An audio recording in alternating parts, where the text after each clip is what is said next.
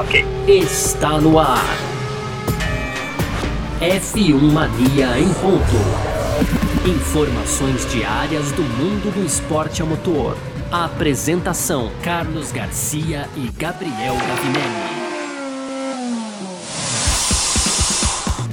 Muito bem, então, valeu demais pela sua presença, valeu você que está com a gente por aqui, mais uma edição do nosso podcast F1 Mania em ponto, todo dia aqui de segunda a sexta, um resumo aqui do que está rolando no mundo do esporte a motor, tá bom? Sempre conteúdo do site f1mania.net, lá tem tudo para você, aqui a gente faz um resumo diário, mas se quer ficar por dentro de tudo que está rolando no mundo do automobilismo, entra lá no nosso site f1mania.net, aproveita para seguir a gente nas redes sociais, no Twitter, no Facebook, Facebook, no Instagram, sempre procurando por site F1 Mania. E pode aproveitar também para fazer a sua inscrição aí no nosso canal do YouTube, ativar sininho, também ativar as notificações aqui no seu agregador de podcast para saber quando saem os produtos da casa, tá bom? Muito prazer, como sempre, eu sou Carlos Garcia e aqui comigo também, como sempre, Gabriel Gavinelli. Fala aí, Gavi! Fala, Garcia, fala pessoal, tudo beleza? Pois é, então a Red Bull aí, depois do bom desempenho, né? Na corrida, na última corrida no GP da Inglaterra, já tá mais animada aí pra temporada, viu, Garcia? Pois é, tem isso, tem essa vitória entre aspas que escapou dos dedos. A gente vai falar sobre tudo isso e muito mais nessa edição de terça-feira, hoje, 4 de agosto de 2020. Tá no ar aqui o nosso podcast F1 Mania em ponto. Podcast F1 Mania em ponto.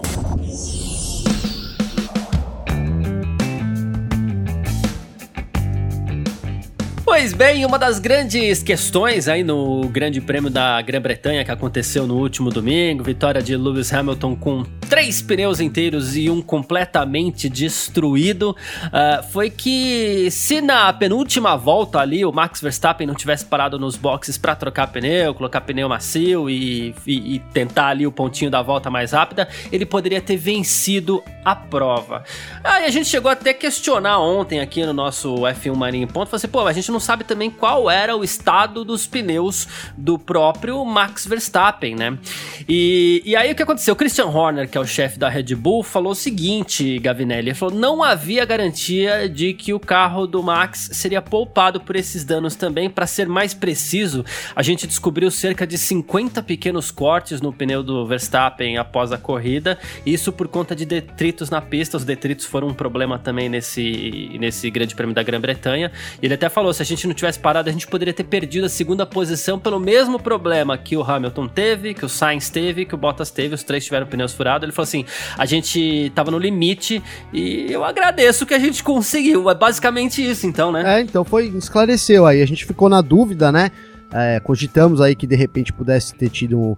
É, não digo um erro, porque no momento não, não dava para prever como que o Hamilton teria um pneu furado aí na última volta, né? Mas a gente considerou que talvez tivesse a chance do, do Verstappen ter vencido caso a Red Bull não, não, chamasse ele, mas parece que realmente seria o contrário aí, né? Com esses 50 é, microcortes aí no pneu, era provável a Red Bull então acreditava que pudesse estourar também o pneu do Verstappen, né? Teria sido o quarto estouro aí de pneu nas últimas voltas. É, mas então chamou, chamou o holandês para o box, garantiu aí a segunda posição, então no caso dele, né? É, o contrário do que a gente pensava, mas colocou mais um probleminha ali para Pirelli, né, Garcia? Porque, enfim, 50 cortes aí, é, imagino que, que era uma, foi uma tendência do grid, todo mundo reclamou muito da degradação. Né? A Pirelli até já reagiu a isso, então eles vão, é, vão manter os, os, compostos que eles utilizariam mesmo, os mais macios, né?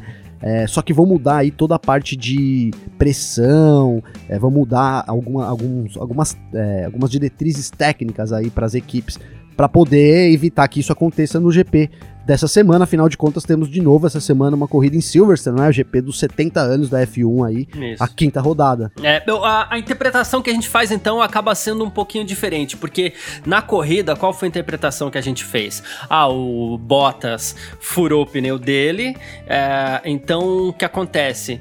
O Verstappen para nos boxes e tenta fazer a volta mais rápida com o pneu macio. Essa foi a interpretação que a gente fez na hora. A gente até questionou aqui que a volta mais rápida já era da Red Bull, porque até então ela estava com o Albon naquele momento. Mas então a interpretação correta seria: o Verstappen não havia parado nos boxes, porque é, ele estaria se poupando, ou então, não sei, ele, ele estaria arriscando tudo nas últimas voltas. É, tentando manter o pneu de alguma forma, é, mas como furou o pneu de todo mundo, ele já não já tinha a segunda posição garantida, ele resolveu trocar para não ter problemas de furo. Aí a interpretação acaba sendo diferente, né? A, a, a, ordem dos fatores aí quando a gente começa a pensar em decisão é, é acaba sendo diferente. Sim, e sim. É, até o Gary Anderson falou sobre isso, inclusive, também, que ele falou assim, é fácil criticar agora, mas a gente não tem as informações nas mãos que a Red Bull tinha na hora, né? Sim, dá pra ter uma interpretação até positiva, né? Então eles tinham que trocar, aí já chamaram ele no final, ali quando realmente tinha que trocar, colocaram o macio né? Que era para ele poder fazer então uma volta mais rápida e garantir o ponto extra. Aí começa a fazer mais sentido, né? Isso. Inclusive, segundo o pessoal da Honda aí, o, inclusive o Toyoharu Tanabe, ele, eles disseram que eles chegaram a acionar o modo de qualificação na última volta para que, ah, já que tá lá, tá com pneu macio, tá com pneu novo, vai lá e faz a melhor volta mesmo. Eles chegaram a acionar o modo de qualificação, inclusive, ali pro Verstappen na última volta. Quem sabe até pensando numa possibilidade que era muito remota de chegar no Hamilton, né? Então, pois é, cara, na verdade, acho que a Red Bull ela fez tudo que tinha ao alcance dela, né? É, vai muito também do que o Hamilton conseguiu fazer, né? É, não quero super enaltecer o Hamilton, não é isso, mas assim, talvez outros pilotos também tivessem conseguido fazer isso, mas ele fez uma volta de 1 minuto e 55 foi com o pneu furado. Então, assim, é. É, eu, eu tava até vendo um comparativo com, com o Porsche, aquele, o Porsche, né, que corre lá também junto e tal. Então a pole da Porsche foi 2 e 8. Então ele foi mais de quase 10 segundos aí, mais de 10 segundos, 13 segundos mais 13 rápido. segundos, é. Que o, com, três, com três rodas, né? Então realmente, assim, além de tudo, a Red Bull tentou tudo que estava ao alcance dela, mas o Hamilton teve muita sorte, muita destreza, né? Enfim, é, tava tudo combinando mesmo pro Hamilton, então, então, no fim foi, foi isso mesmo. A Red Bull fez o que estava ao alcance dela, mérito do Hamilton que conseguiu se manter na pista e levar o carro aí para cruzar a linha de chegada até 6 segundos à frente do Verstappen, que tratando de toda a situação aí, até que foi uma, uma vantagem confortável, né? É, é, é verdade. Chegar, chegar a 5 segundos, a gente sabe que não era exatamente a realidade, ele tava um pouquinho mais para trás ali, tivemos o furo do pneu, tivemos tudo isso, mas assim, o Christian Horner acabou no fim das contas satisfeito com o desempenho da Red Bull nesse primeiro final de semana de corridas em Silverstone, e ele disse que a diferença já diminuiu um pouquinho com relação a duas semanas atrás no Grande Prêmio da Hungria. Ele falou: a gente deu um passo à frente, se a gente analisar ritmo de corrida, a gente pode ver que a gente se aproximou sim da Mercedes, numa pista que é perfeita para Mercedes, e ele acredita que hoje eh, essa diferença aí seja de 3 a 4 décimos de segundo, isso em ritmo de corrida, né? Porque em classificação, em ritmo de classificação é muito difícil pegar Mercedes, tem esse, esse, modo de... É, o parimod é uma coisa absurda, né? Esse, e a Mercedes fica é, imbatível, né? Sim. Mas em corrida parece que realmente o ritmo é um pouco mais consistente e mais próximo da Mercedes. Um vacilo desse aí, por exemplo, poderia ter custado a vitória pro Hamilton e caído no colo do Verstappen, né? Sim, poderia. Poder, a gente poderia ter muito bem ter visto aí a Red Bull ter vencido esse GP, né? É, não ameaçou a Mercedes diretamente em nenhum momento, muito pelo contrário, né? A diferença era bem grande aí do, do Bottas, que foi o segundo colocado durante a corrida toda, pro, pro Verstappen, né? Terceiro colocado. Mas é, a gente conseguiu ver sim, a gente comentou aqui então ontem também, que a Red Bull se mostrou melhor, parece que houve sim uma evolução é, do carro, né? E que a gente sabe, até, até falei que talvez em, em, em níveis aerodinâmicos eles possam se equiparar, mas a gente sabe que o motor é o grande é, calcanhar de Aquiles aí da equipe, continua sendo a falta né, de, de, de potência do motor e, e conse é. consequentemente a falta de velocidade aí, né? para chegar junto com a, com a equipe alemã. É, então, e o Horner ele até fala já que o abandono na primeira etapa custou muito caro pro Verstappen, porque no fim das contas agora, o que, que a gente tem no campeonato? A gente tem o Bottas com 58 pontos e a gente tem o Verstappen com 52. Se a gente for analisar aí, é, isso segundo o próprio Horner trouxe trouxe à tona, né? Com esse abandono do Bottas, entre aspas, né? Não chegou a ser um abandono, mas ele ficou fora da, da zona de pontuação, né? Ele chegou em 11 primeiro. Com, com esse, esse, é, é, é, essa zerada do Bottas em Silverstone, era pro Max já estar tá como vice-líder do Mundial aí, brigando, não, não com o Hamilton, mas brigando por a possibilidade de ser o, o vice-líder. Mas o abandono em Spielberg acabou custando muito caro. Ele até cita, ele falou assim, ele tava entre as duas Mercedes naquele momento, né? Ele tava atrás do Hamilton, Hamilton, mas estava à frente do Bottas. Chegou à frente do Bottas e, inclusive, na Hungria também. Então, dá para se dizer que, que a, ao mesmo tempo que a Mercedes reina tranquila na liderança, a Red Bull reina tranquila em segundo lugar ali. A gente até acreditou que a, a, Racing Point poderia ameaçar em algum momento, mas acho que não é o caso. Acho que esse segundo posto também tá fixo pra Red Bull, né? Ah, sim, sem dúvida. Acho que depois de Silverstone aí. É, acho que na Hungria já, já mostrou isso, né? A, a Racing Point foi, foi ruim, foi, foi bem ruim de, em ritmo de corrida na Hungria e, e também foi agora novamente na, em Silverstone, no GP da Inglaterra, a gente sabe, então, já, já dá para tirar uma, uma tese aí, né? A Red Bull é a segunda colocada ali, longe ainda da Mercedes, mas está tá bem fixa na segunda posição. Enquanto a Racing Point tem uma boa velocidade, mas não tem ritmo de corrida também. Isso já, já, já dá pra gente esperar para as próximas corridas também, viu, Garcia? Tá, e aí eu vou te colocar uma questão.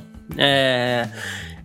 Alexander Albon, é, ao mesmo tempo que a Red Bull parece reinar tranquila na segunda posição, o Albon não acompanha. Vamos começar falando dele no campeonato. Ele tem 26 pontos só contra 52 do, do Verstappen, embora a gente saiba que, que ele teve até chances de conquistar a vitória na primeira etapa do campeonato, mas não aconteceu. Ok. Uh, ele caiu em Q2 já, ele tá muito atrás. Na, na primeira, na, na, na, primeira parte da corrida, na primeira volta da corrida, ele se tocou inclusive com o Magnussen, tirou o Magnussen da corrida agora no Grande Prêmio da Grã-Bretanha, foi punido, perdeu 5 segundos, mas no fim das contas acabou conseguindo uma boa é, recuperação, chegou em oitavo lugar, ok? E teve esse ritmo de corrida, inclusive elogiado pelo próprio Christian Horner, que falou assim: pô, a gente é, já viu que o ritmo de corrida dele é bom, ele se recupera bem, é, a gente precisa de um final de semana sem problemas para ele mostrar isso. Então ele tá com azar ou tá devendo? Não, então, eu, é, eu acho que ele. Vou começar respondendo. Eu acho que. É que ele tá devendo, né? Entre azar e tá devendo, eu ficaria com tá devendo. Eu acho que é muito menos azar e, e mais é, culpa do piloto, na verdade, é, das habilidades do piloto aí, do que, do que realmente uma, uma situação de sorte, né? Mas também eu quero colocar que, assim, pro álbum é uma missão muito difícil, cara, porque o Verstappen é um dos melhores pilotos do grid, é, é todo mundo diz, e eu também acredito que ele seja um dos próximos campeões mundiais. Claro que muita coisa pode acontecer, mas assim, ele tem, ele mostra isso na pista, ele tem talento, ele tem a, a gana de vencer, ele tem tudo que um campeão mundial tem. Então coloco ele no, no hall aí dos, dos próximos na fila da, dessa encabeçando até essa, essa nova geração aí. Então é muito difícil para o álbum também tem, ter que bater sempre o Verstappen. A comparação é sempre com o Verstappen, né? Pode ver. É, o álbum chegou tantas posições atrás do Verstappen, é, tanto tempo atrás na qualificação. Então, assim, é, não é o azar do, do, álbum. Eu acho que é uma limitação técnica que o, que o álbum tem. O, a Red Bull não tem um carro 100%. O, o Verstappen reclama muito ainda disso, já reclamou mais nas primeiras corridas, mas ainda reclama é, desse desacerto do carro, desse desequilíbrio né, do RB16, essa é a palavra. E eu acho que o, que o álbum, por toda, por, por, toda a experiência, não experiência, por tudo que envolve o álbum, ele não consegue tirar o que o Verstappen tira. Agora, é, quem, quem também tiraria, né? Vamos usar o exemplo que é mais óbvio, que é o Bottas, né? Então, Bottas não consegue, é, dificilmente consegue tirar aí um, um desempenho muito perto do Hamilton. O Hamilton tá sempre, sempre melhor, sempre na frente ali do Bottas. O Bottas é muito ruim ou a comparação que é muito complicada? Entende o que eu quero colocar, Garcia? Então, assim, acho entendo, que entendo. ele é um, um, Só que talvez, pela Red Bull ser a Red Bull, não, não sei se o, o álbum. É, a Red Bull, quando eu digo a Red Bull ser a Red Bull, é a Red Bull ser a segunda força. Tá? Então eles têm o álbum. Será que o álbum seria o segundo melhor piloto, o segundo melhor segundo piloto do grid? Então acho que também Entendi. tem essa disparidade, né? A Red Bull tem um piloto é, um pouco abaixo aí do, do, do, do, grid, um segundo piloto um pouco abaixo do grid. O, o álbum ainda é, tá, tá começando, não tá tão começando, mas ele ainda não tem a experiência que o Verstappen tem, não tem como comparar um com o outro. É porque eu falo isso quando eu falo do fator azar, é que assim, aos poucos as pessoas já começam, inclusive, a falar sobre uma possibilidade de haver uma nova troca entre os pilotos da Red Bull. Isso tem sido comum nos últimos anos aí na equipe. Se a gente pegar, por exemplo, ano passado, inclusive, tivemos uma, uma troca. O, o Gasly foi rebaixado para então Toro Rosso e o Albon subiu para Red Bull. Ok, nesse período que o Albon correu na Red Bull, ele se equiparou ali em pontos, né? Ficou muito próximo do, do, do Verstappen. Claro que o Verstappen teve problemas, mas ele ficou bem próximo. Aí tivemos inclusive aquele problema no Grande Prêmio do Brasil, né? Onde o, o Albon acabou perdendo muito por conta do toque que ele sofreu do Hamilton. E ele tinha todas as chances de ganhar o Grande Prêmio da Áustria, mas ele também foi tocado mais uma vez pelo Hamilton, que chegou a ser punido e tudo mais. Vamos colocar a culpa no Hamilton aqui mais uma vez, simplesmente pelo fato dele ter sido punido, né? Uh, é aqui que às vezes eu quero falar assim, poxa vida, pode ser que ele esteja devendo e você com um carro desse, por exemplo, que se consolidou como segunda força, você não pode ser eliminado num Q2, por exemplo, Sim. teoricamente, mas pô, tem um fator externo, né? tá faltando pelo menos uma estrela pro álbum conseguir mostrar alguma coisa a mais, né? Sim, sim, sem dúvida. É, é, falta, não, não é só também é, entendi o lance do azar, né? Parece que tem algum tipo de azar concordo, sim, que há um tipo de azar, mas também acredito muito a essa falta de experiência dele, sabe, o Garcia? Porque, pô, cara, é o Hamilton, é o ex-campeão, as pessoas quando se conhecem na pista, né, quem, quem brinca aí de kart, por exemplo, vou usar esse exemplo, faz um campeonatinho assim, você já sabe quem você pode atacar mais de boa, quem é um pouco mais. E isso talvez o Hamilton, o, o álbum ainda esteja medindo esse limite, sabe? Assim, porque sim, o Hamilton foi punido, mas houve muita gente que acredita que foi um toque de corrida, que o Hamilton não fez nada, ele tentou defender a posição o máximo possível, faltou um pouco de experiência para o álbum. É, eu, eu, sinceramente, não, não, sei se a culpa foi 100% do Hamilton, acho que o álbum tem um pouco de culpa, ele, ele fez alguma coisa parecida de novo no último GP com, com o Magnussen ali, foi uma situação muito de risco para ele, ele poderia ter, sido, ter saído ali, teve sorte, né, de na primeira volta só o Magnussen ter saído, mas aquele toque ali poderia já ter tirado ele também da corrida logo no é. começo, é. né? Então, assim, eu acho que falta essa, essa experiência. Esse azar vem junto com essa falta de experiência que o álbum ainda tem na Fórmula 1. Uhum. Inclusive, a Red Bull, para tentar ajudar o Alexander Albon, trouxe de volta aí o Simon Rainey como engenheiro de, do, de pista, né, do, do, do, próprio Alexander Albon. Ele foi já engenheiro do Daniel Ricardo, quando o Ricardo estava na Red Bull. É, já era um pedido, inclusive, do próprio Gasly, quando estava na Red Bull, pedindo para trazer ele, pedindo para trazer ele de volta. E agora ele voltou para tentar auxiliar o Alexander Albon. A gente espera que ele tenha mais sorte, mais estrela ou alguma coisa que esteja faltando. A gente espera que ele possa recuperar aí e mostrar e conseguir esse primeiro pódio que tá, tá encantado para ele. Sim. Talvez depois disso desande, né? Não, eu não acho ele um mau piloto viu? Vou até colocar isso aqui, porque depois pareceu que eu não, não acho ele um mau piloto. Acho que é isso. Ele é um, não é o melhor segundo piloto do grid, né? E ele tá com, é, é recente ainda na Fórmula 1, tem pouca experiência. E, enfim, talvez com, com alguns anos aí ele possa sim ser um, um Bottas, né? sei lá. Mas não vejo ele nunca com Verstappen também. Não, perfeito. Falamos aqui da, aqui da Red Bull e agora a gente vai falar sobre o Grande Prêmio della Emília Romana. F1 Mania em ponto.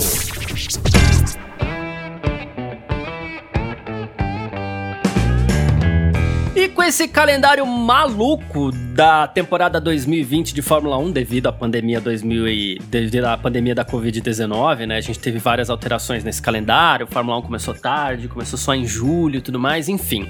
É, e uma das alterações, uma das novidades que apareceram nesse calendário foi a pista de Imola, né? Que vai receber o Grande Prêmio da Emília Romana. Só que esse final de semana também vai ser um pouquinho diferente. Teremos atividades de pista em apenas dois dias, o sábado e o domingo. A gente vai ter só uma sessão de treinos livres. Então a gente estava falando de uma pista onde os pilotos não estão acostumados a correr. É, só o Raikkonen correu em Imola, do, do atual grid. E aí o que acontece? É, o pessoal vai ter pouco tempo para se familiarizar com a pista, também para entender, para trabalhar todo o acerto dos carros ali. Uma hora e meia no sábado, depois já vem a classificação e no domingo a corrida serão apenas três sessões. É, bem compacto esse final de semana e vai ser tudo bem corrido, né? Pode ser que dê uma misturada boa no grid, né? Então, vai ser bem interessante, né? Um teste da Fórmula 1 aí para 2021, né? Seria esse final de semana reduzido, compactado, então com menos treinos livres, na verdade sem a sexta-feira, só o treino no sábado, já a qualificação e depois a corrida no domingo. É um teste, é, né? Então que a Fórmula 1 está realizando. É, eu, sinceramente, me, me, me, fica parecendo que tá faltando um pedaço aí, o, os treinos, é. o TL1 e o TL2.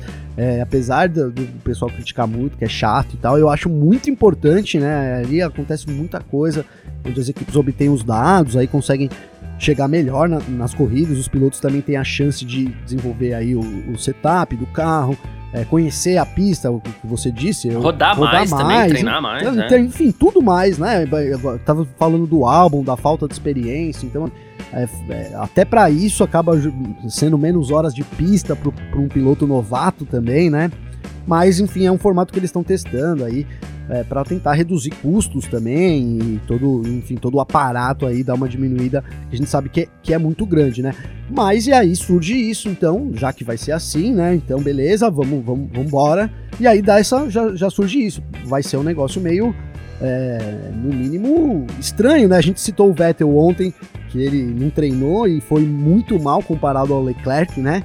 Então o Vettel teve a sexta-feira fora é. do, durante o, o, Grande Prêmio da Inglaterra, teve problemas. O Leclerc foi quem atuou na Ferrari, chegou numa posição muito melhor que o Vettel. É, então, assim, provando que, claro, o, o, a sexta-feira foi muito importante né, para o Monegasco, pôde testar várias configurações, enfim, é, traçados, enfim, todo, tudo que, que é, tudo que, que, que diz ser a Fórmula 1, é, tem que, você tem que treinar, você precisa, é, Fórmula 1 é treino. Quem né? tiver um problema como o Vettel teve na sexta-feira, por exemplo, nesse TL, nesse TL único aqui, nesse único treino livre pro, em Imola, que tiver um problema desse, acabou o dia. Tá perdido, é, né? Acabou o final é, de semana. Tá perdido. Se, se bater, por exemplo, no, TL, no TL1, que, vai, que era o TL3, então agora vai ser o TL1 Imagina, então os pilotos vão, até nisso, eles vão ter que tomar um pouco mais de cuidado, vão ter que se poupar mais, né? Porque não, não pode nem escapar ali. De repente escapou ali, quebrou uma suspensão.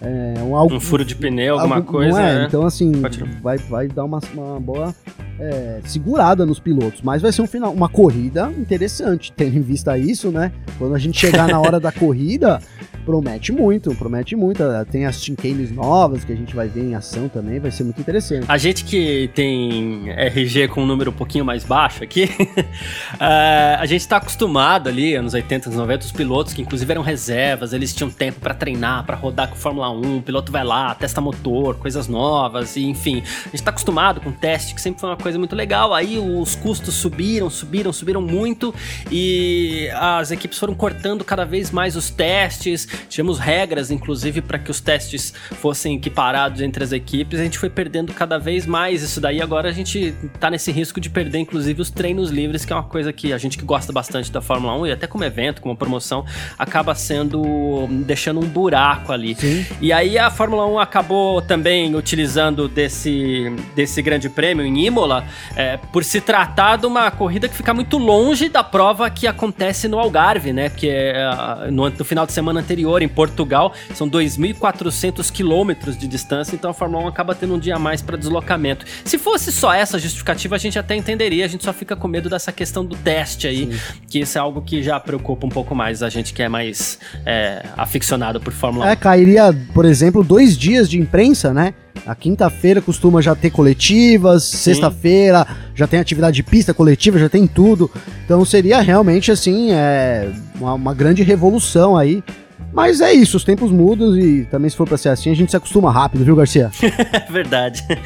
Mas é isso, então falamos sobre o Grande Prêmio da Emília Romana e agora a gente vai sair um pouquinho da Fórmula 1 aqui para falar sobre Fórmula E. F1 Mania em ponto. Bom, e saindo um pouquinho da Fórmula 1, partindo agora para Fórmula E, que vai realizar uma final de campeonato, assim, digamos assim, alucinante nessa semana. É, empolgante, imprevisível. Serão seis provas em nove dias no aeroporto de Tempelhof, em Berlim, na Alemanha, né?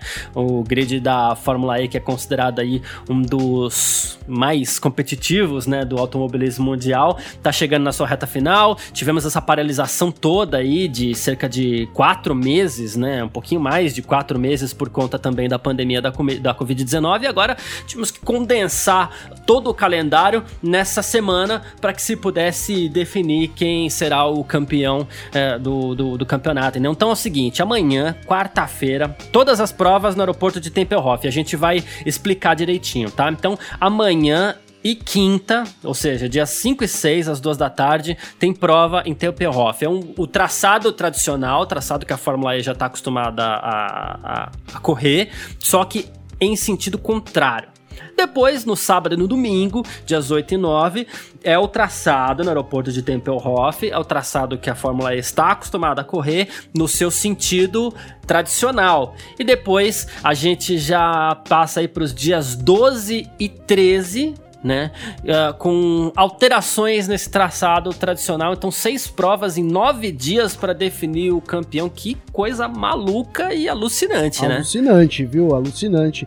É, a Fórmula E que foi totalmente afetada aí, porque corre em circuitos de rua, né? Então é pior ainda, né? Com ter tudo ali. É, estamos, vamos lembrar que aí vamos falar de novo da pandemia, estamos na pandemia, né? Então, a Fórmula E foi é. muito prejudicada com essa situação, então teve que cancelar praticamente todo aí cinco meses de campeonato foram né adiados e aí agora eles vão então é, para para poder terminar a temporada vão fazer essa, essa maratona aí de corridas, né? Inédita. Inédita no automobilismo também, né? Não me lembro de alguma coisa assim parecida.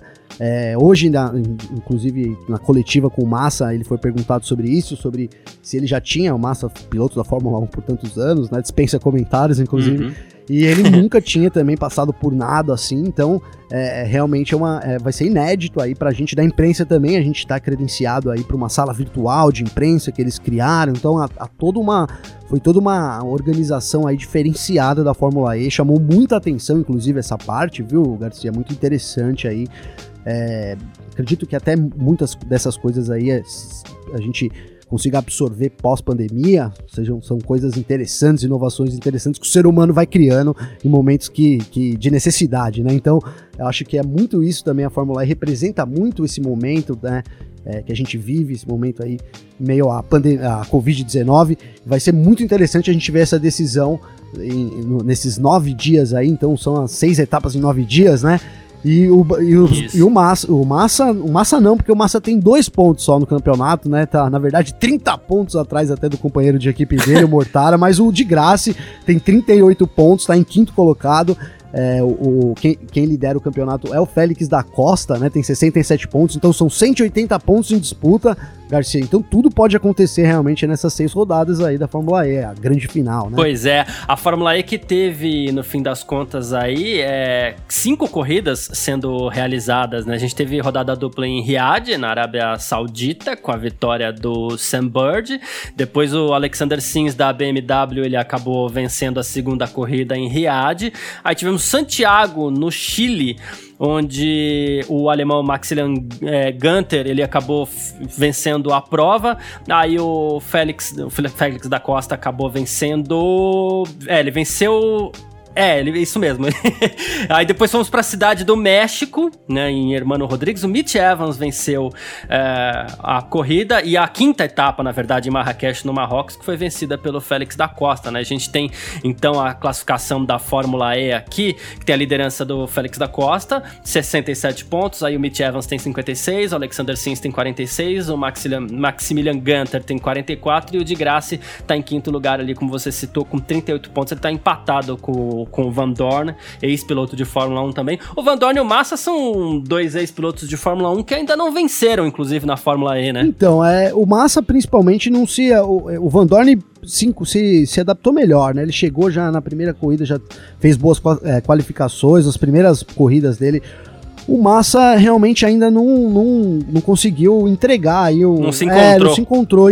Eu, inclusive, foi é, tema de uma pergunta minha para ele, né, de, de hoje E, e isso, né? Porque que aí a gente sabe que a experiência, na verdade, né? Conta muito na Fórmula E, a gente vê o, o, o Mortara é prova disso, que é o companheiro de equipe do Massa, né? Então já tá um dos, uhum. dos pilotos mais longínquos aí também na, na categoria. Então ele, ele tá 30 pontos na frente, se acostuma muito mais. E o, o Massa disse pra gente, na verdade, Garcia, aqui, que não se trata muito de adaptação. É, ele citou aí, na verdade, esse, esse ano foram vários erros, vários.